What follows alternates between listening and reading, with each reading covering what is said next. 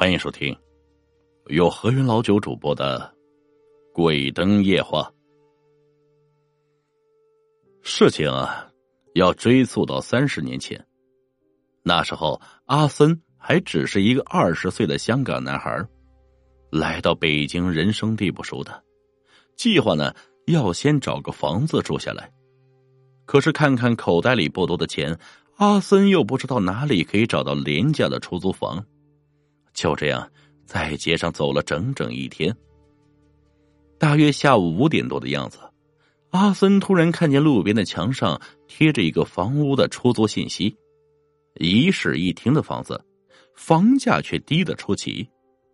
阿森太累了，没有多做考虑，就按照地址找了过去。穿过大街小巷，行人越来越稀少，也几乎听不见什么车辆的声音了。阿森呢，看着这个有些破旧的筒子楼，心想，应该就是这里了。他有些疲惫的拨通了房东的电话：“你好，我想租你们这里的房子，我已经在门口了。”等我十分钟啊！房东回答的很简单。阿森呢，就在楼梯口静静的坐着。这里可真黑呀！阿森仔细看了一下。这里是那种四面楼房围起来的一个天井一样的院子，一层楼大概有十几户人家，开放式的，就是站在外面就可以看见每家的大门。门口留有一段距离的走人，铁栅栏围的围成了一个圈可是奇怪的是，这才七点多，四栋楼却只有两三户人家开着灯。突然，上面一滴一滴的往下滴水。阿森出于好奇，把头伸出去往上看，只见天台有一个巨大的水箱。他想，或许这栋楼的供水应该就是出自那里吧。还没来得及转头，只听身后突然有个人说话了：“要走哪一间？”阿森吓出了一身汗，毕竟天都已经黑了。这里又这么阴森，呃，房东吧，吓死我了。嗯，哪一间都可以啊，干净就可以。房东没有任何表情的领着阿森走向了最里面的一个房间，没有多说话呀，拿了房租就默默的走了。阿森进了房间，开始收拾行李，却听见卫生间发出咚咚的声响。阿森不敢站起来，就是睁大了眼睛盯着卫生间的方向。突然，卫生间的灯开始不停的闪了起来，并且地上的水渐渐的流向了客厅。一双骷髅一样的手慢慢的抓住了门框，发出吱吱的声音，然后又不见了。阿森刚要松一口气，突然发现地上的水印开始有着一双双的脚印。脚印越来越靠近他，越来越靠近他，然后突然出现了一个睁大了眼睛的女人，浑身是水，皮肤已经溃烂，露出发白的肉。阿森闭上眼睛，大叫了起来。卫生间突然没了声音。阿森慢慢的睁开眼，客厅的地板什么也没有，房间和刚进来是一样的，可能是太累了。幻觉吧，阿森心想着。没过多久，他太累了，也就睡着了。第二天，阿森早早的就起床了，揉着朦胧的睡眼，走到洗手间开始刷牙洗脸，迷迷糊糊的接了一杯水，开始刷牙。阿森喝了一口水，然后突然皱起了眉头，他仔细的看着这杯水呀，只见水很浑浊。还有一丝丝的类似肥肉一样的东西，阿森一下吐了出来，好半天才缓过劲儿。气愤的他拨通了房东的电话，房东很快赶到了。阿森生气的盯着房东：“你们的水是从哪里流出来的？这些都是什么东西啊？”房东看都没看：“水啊，就是天台那个水箱里的水，没有过滤，难免有点不干净。”你可以烧开水就行了。说完，走的很快就消失了。阿森见没有商量的余地，房租又很便宜，也就不计较了。晚上，阿森拖着疲惫的身体回到了家。今天又没有找到工作，无精打采的走向洗手间，开始洗脸。水的味道啊，真是让人无法忍受。阿森忍不住趴在便池吐了起来，只见一双腐烂的手从里面慢慢的伸了出来。阿森呆住了，下一秒反应过来，立刻盖上了盖子。洗手间又一次发出敲打的声音。阿森疯了一样，到底是谁啊？我没有做过坏事，你为什么找上我？阿森十分激动，却没有注意到镜子里出现了一个抽泣的女人。浑身滴着水，脸上血肉模糊。阿三冲出门外，走向了仅有的几家邻居门口，敲响了门。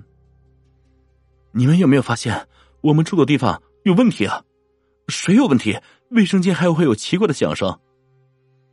听到这话，邻居们一个两个都把门关上了，露出了无奈的表情。阿森失望的回了家。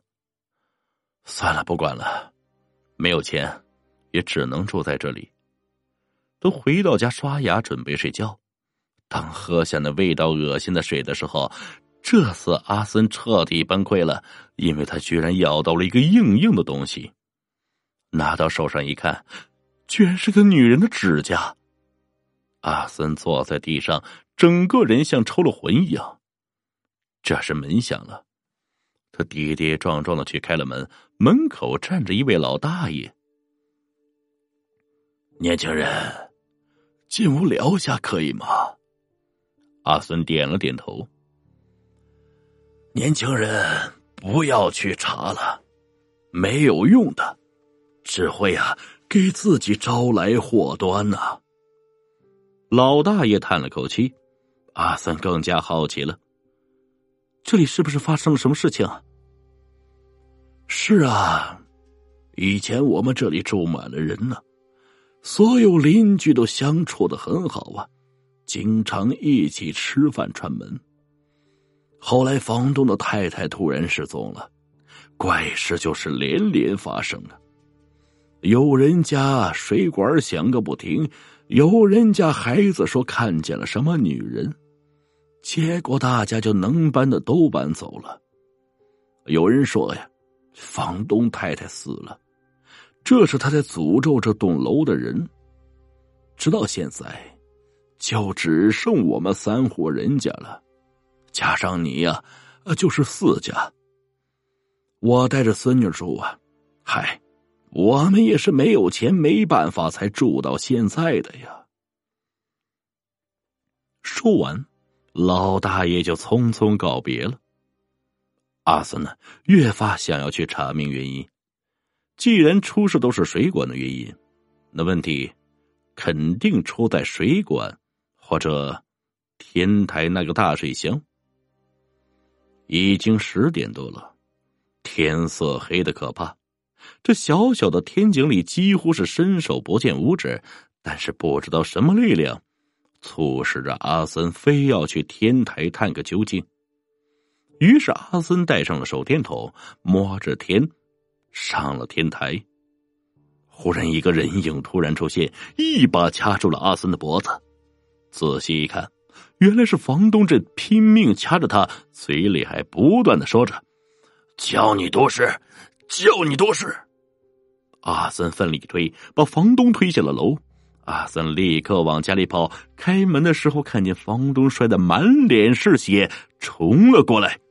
来不及进屋，阿森就一个劲儿往天台冲了上去。房东紧跟其后到了天台，阿森无处可逃了。房东大笑着冲了过来：“ 看你往哪儿跑啊！”然后一棍子把阿森打晕了。过了不知道多久啊，阿三隐约醒了过来，发现房东不见了，天台上只有他一个人。突然，旁边的水箱发生了巨大的声响，阿三忍不住爬上去往里面看，这一看，不得了啊！房东在水里挣扎着，阿森正想要去拉住他，水箱里却突然出现了一个腐烂的女人，一把将房东拽了下去。阿森迅速跑下楼，抄起楼里的三户人家，大家一起冲向天台。只听见天台响起诡异的哭声：“因果报应，他该死，他该死！”所有人都吓得不敢出声。第二天，警察来了，从水箱里捞出两具尸体，一个是房东。另一个紧紧的抱住了房东的身体，他就是失踪了近半年的房东太太。